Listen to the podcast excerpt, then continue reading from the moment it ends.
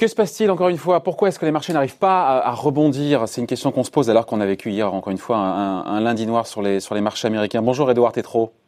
Bonjour David. Merci d'être là avec nous, euh, fondateur associé gérant de, de Mediafine. Vous conseillez des, des grandes saumons, des grandes familles, des entreprises, et vous avez été êtes un ancien analyste financier. Euh, et vous avez vu plusieurs crises passer. Euh, on a quand même des banques centrales qui répondent présent. On peut discuter effectivement du faux pas de Christine Lagarde jeudi, qui a cherché à se rattraper depuis, mais quand même beaucoup d'annonces de banques centrales. On a des plans, on l'a vu juste avant avec Mathieu Plane de l'OFCE, un plan de soutien d'urgence pour les pour les entreprises euh, en France, 45 milliards d'euros.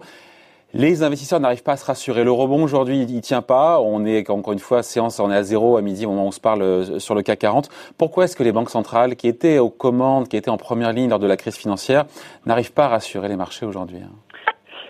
Parce que parce qu'en fait on est dans une crise euh, un peu plus profonde que, celle de 2008. Ce, ce n'est pas une crise de, liquidité. Les liquidités sont là, sont abondantes.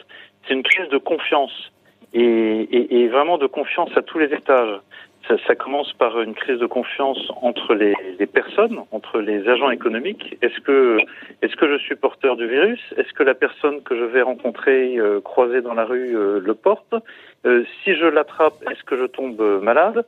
C'est une crise de confiance euh, déjà chez les personnes. C'est ensuite une crise de confiance, vous l'avez vu, entre États on, on, on, a des soupçons, et probablement à juste titre, on a des soupçons sur euh, la qualité de l'information que la Chine a transmise au reste du monde quand la crise a démarré. Est-ce qu'il y a vraiment eu euh, uniquement quelques milliers de morts? Euh, Est-ce que, est-ce que les autorités chinoises ont prévenu le reste du monde suffisamment à temps? Crise de confiance entre les États crise de confiance évidemment euh, entre entreprises. Et, et, ça la confiance ça ne se ça ne se guérit pas euh, euh, par des des, des, taux d'intérêt qui, baissent ça, permet d'éviter des crises bancaires comme nous l'avons connu en 2008 mais il y a quelque chose de, de, plus profond qui est endommagé ici. Et les, les banques centrales font ce qu'elles peuvent. Vous avez vu la Fed a fait deux mouvements très spectaculaires mais qui n'ont rien donné. Les États, euh, et en particulier l'État français, a pris la mesure euh, de, de, de, du carnage hein, qui, qui, qui, arrive et, et en, en, mettant euh, sur pied des, des, des, mesures tout à fait spectaculaires.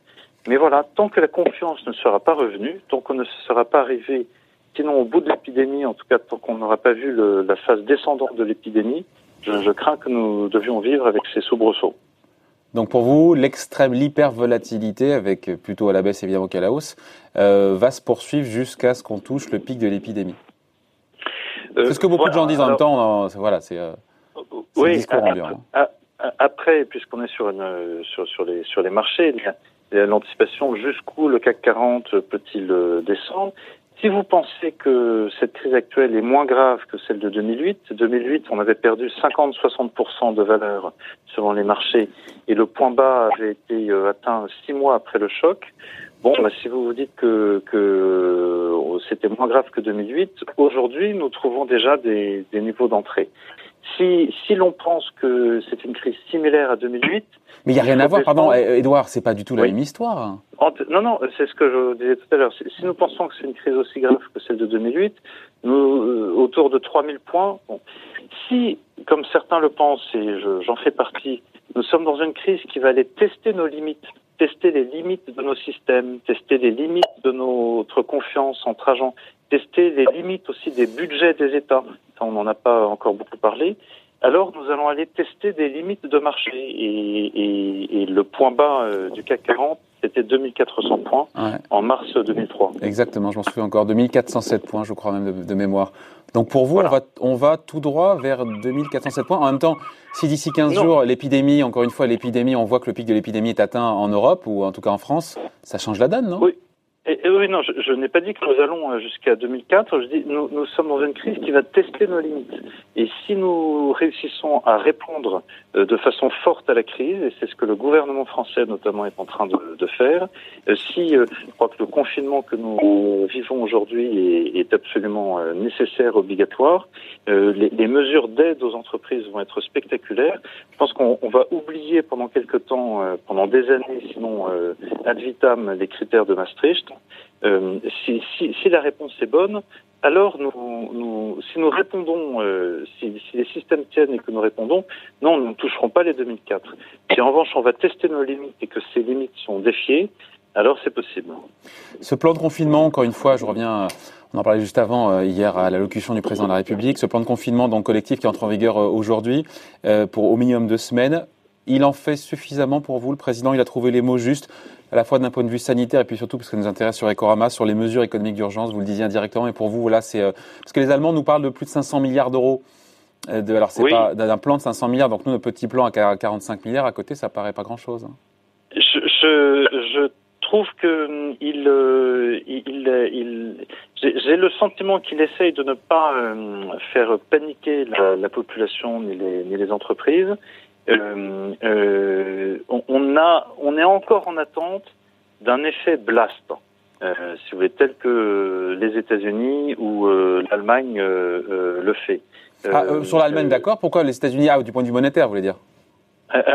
Absolument, et puis un plan, un plan d'urgence, un plan de donc avec les, les, les moyens des, des États-Unis.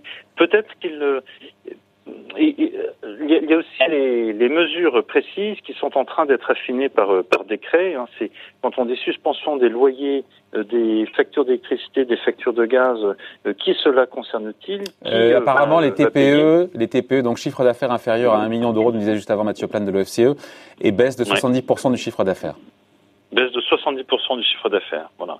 C'est, mais ce qui est sûr, c'est, voyez, je, on s'en parlait euh, il y a quelques temps. J'ai, eu la chance d'enseigner le management des crises euh, à HEC. Ouais. Le, il, y a, il y a dix commandements à suivre. Je, on n'a pas le temps de les examiner tous, mais le premier, c'est d'abord de dire la vérité. Euh, pour faire partager le sentiment d'urgence aux, acteurs économiques. Et puis, si vous voulez, autant en temps de paix, il faut euh, économiser chaque centime, chaque euro euh, pour se constituer un trésor de guerre, justement un trésor pour faire la guerre ou subir un assaut quand arrive ce moment-là. En revanche, en temps de guerre, on dépense sans compter on dépense sans compter et, parce que on a des enjeux de, survie. Je crois que dans le narratif l'exécutif français l'a compris. Il manque encore, de mon point de vue, un, effet blast. Bon. Et qui pourrait passer par quoi Qui ressemblerait à quoi cet effet blast? Quelle mesure emblématique euh, prendre? Je, je, je, pense que euh, nous, nous, devons aller vous voyez, c'est beaucoup plus loin dans la, la proposition d'un plan euh, de relance et d'investissement. Non, mais c'est trop tôt. Euh, Tous les experts disent, Edouard, que c'est trop tôt aujourd'hui, c'est ça de faire des plans de relance euh, parce que tout est à l'arrêt. L'économie est à l'arrêt. Oui, mais c'est pouvoir dire lorsque nous serons sortis de, de la crise. L'annoncer dès maintenant. Nous sur la table. Je, je, je pense que c'est il y a deux temps. Là, il faut se confiner, être dans un mode de, de résistance, de résilience. Mais vous savez, c'est un, des enseignements du management de survie.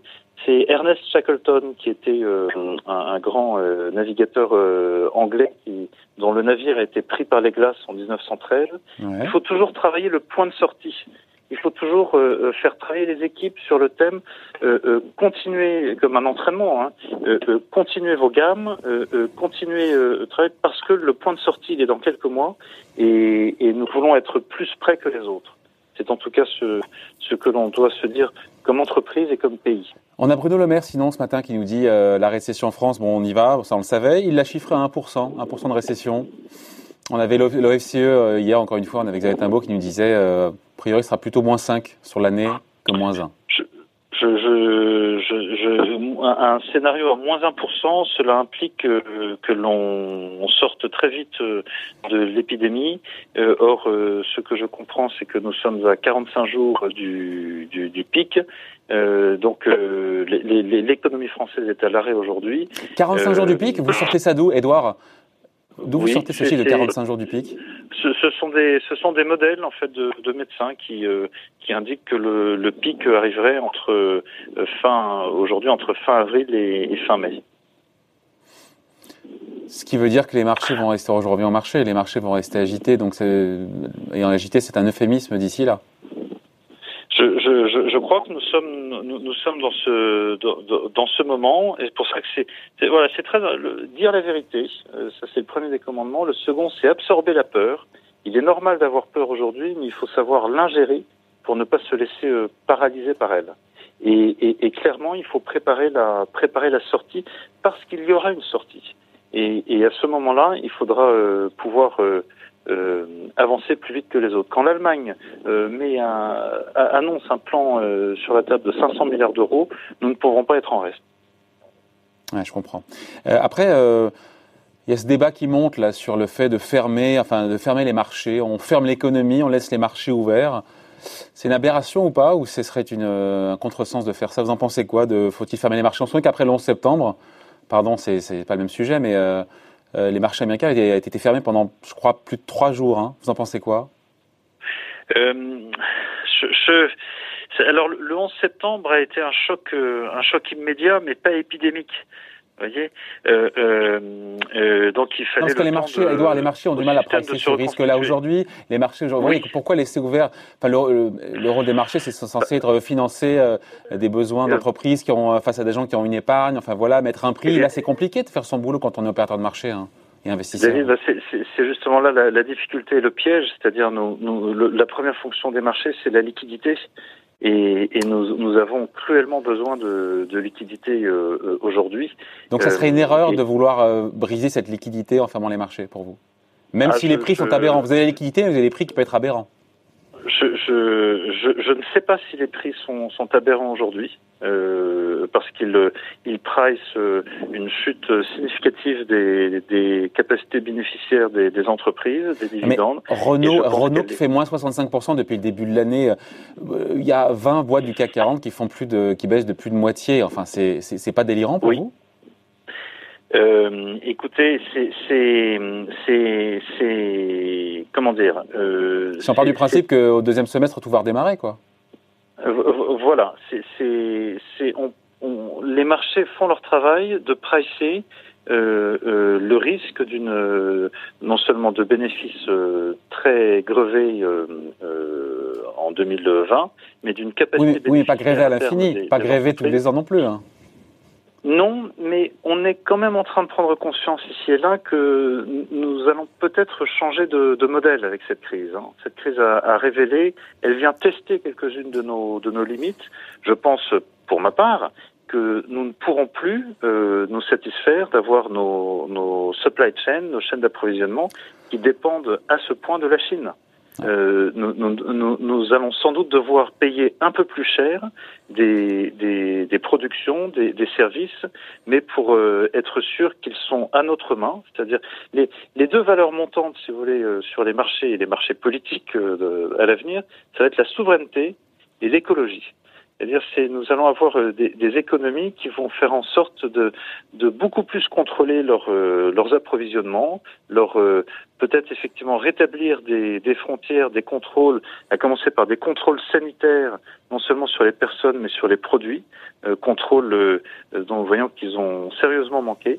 et voilà, on va ressortir des, des idées connues de TVA écologique et sociale. Euh, et, et, je crois que nos, nos circuits économiques euh, vont en sortir euh, probablement renforcés. On paiera plus cher pour plus de souveraineté et d'écologie, mais nous serons plus résilients. Dernier, allez, on va se quitter, Edouard. Dans le management de crise, vous disiez, il y a dix commandements ou un dernier commandement qui peut nous, nous booster un peu. D'accord. À l'heure du confinement. Et, et, et, ben, écoutez, c'est euh, dans les crises, les commandements, c'est penser euh, les, les, alors ça c'est pour les traders, les 20 prochaines minutes, les 20 prochains jours, et les 20 prochaines années.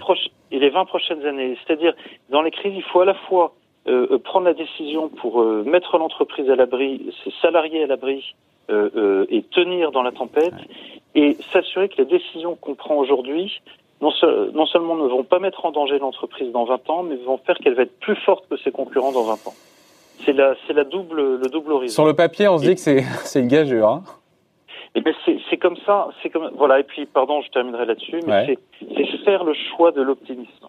Les, les, tous les grands euh, managers de crise, que ce soit des chefs de guerre, des chefs d'entreprise, ont fait le choix de l'optimisme. De De Gaulle à Roosevelt à, au, au dans les crises, la seule euh, vertu qui fonctionne, qui fait que vous allez vous en sortir et, galvaniser vos équipes, c'est l'optimisme. Et le réalisme aussi, avec du réalisme. Oui, mais à la fin, il y a une sortie, et c'est pour ça que je, je trouve que les services de l'État notamment, mais les entreprises doivent déjà commencer à penser, ok, quand ça se termine, où est-ce que je suis positionné Qu'est-ce qui fait que je vais aller plus vite que le, que le concurrent? Voilà, le choix de l'optimisme. Le choix de l'optimisme, celui d'Edouard Tétrault. Merci d'avoir été avec nous. On va se retrouver bientôt, Edouard, fondateur, associé gérant de Mediafine, donc invité de la grande interview en direct sur Boursorama. Merci beaucoup, Edouard. Bye. Merci, David. À bientôt.